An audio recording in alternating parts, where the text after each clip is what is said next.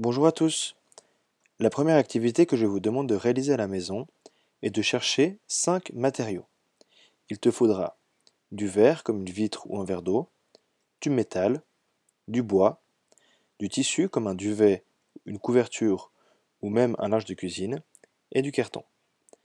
Ce que tu vas devoir faire, c'est de toucher ces différents matériaux et de te demander s'ils te paraissent plutôt chauds ou plutôt froids. Une fois que tu as fait cet exercice, tu peux passer à la suite de l'activité.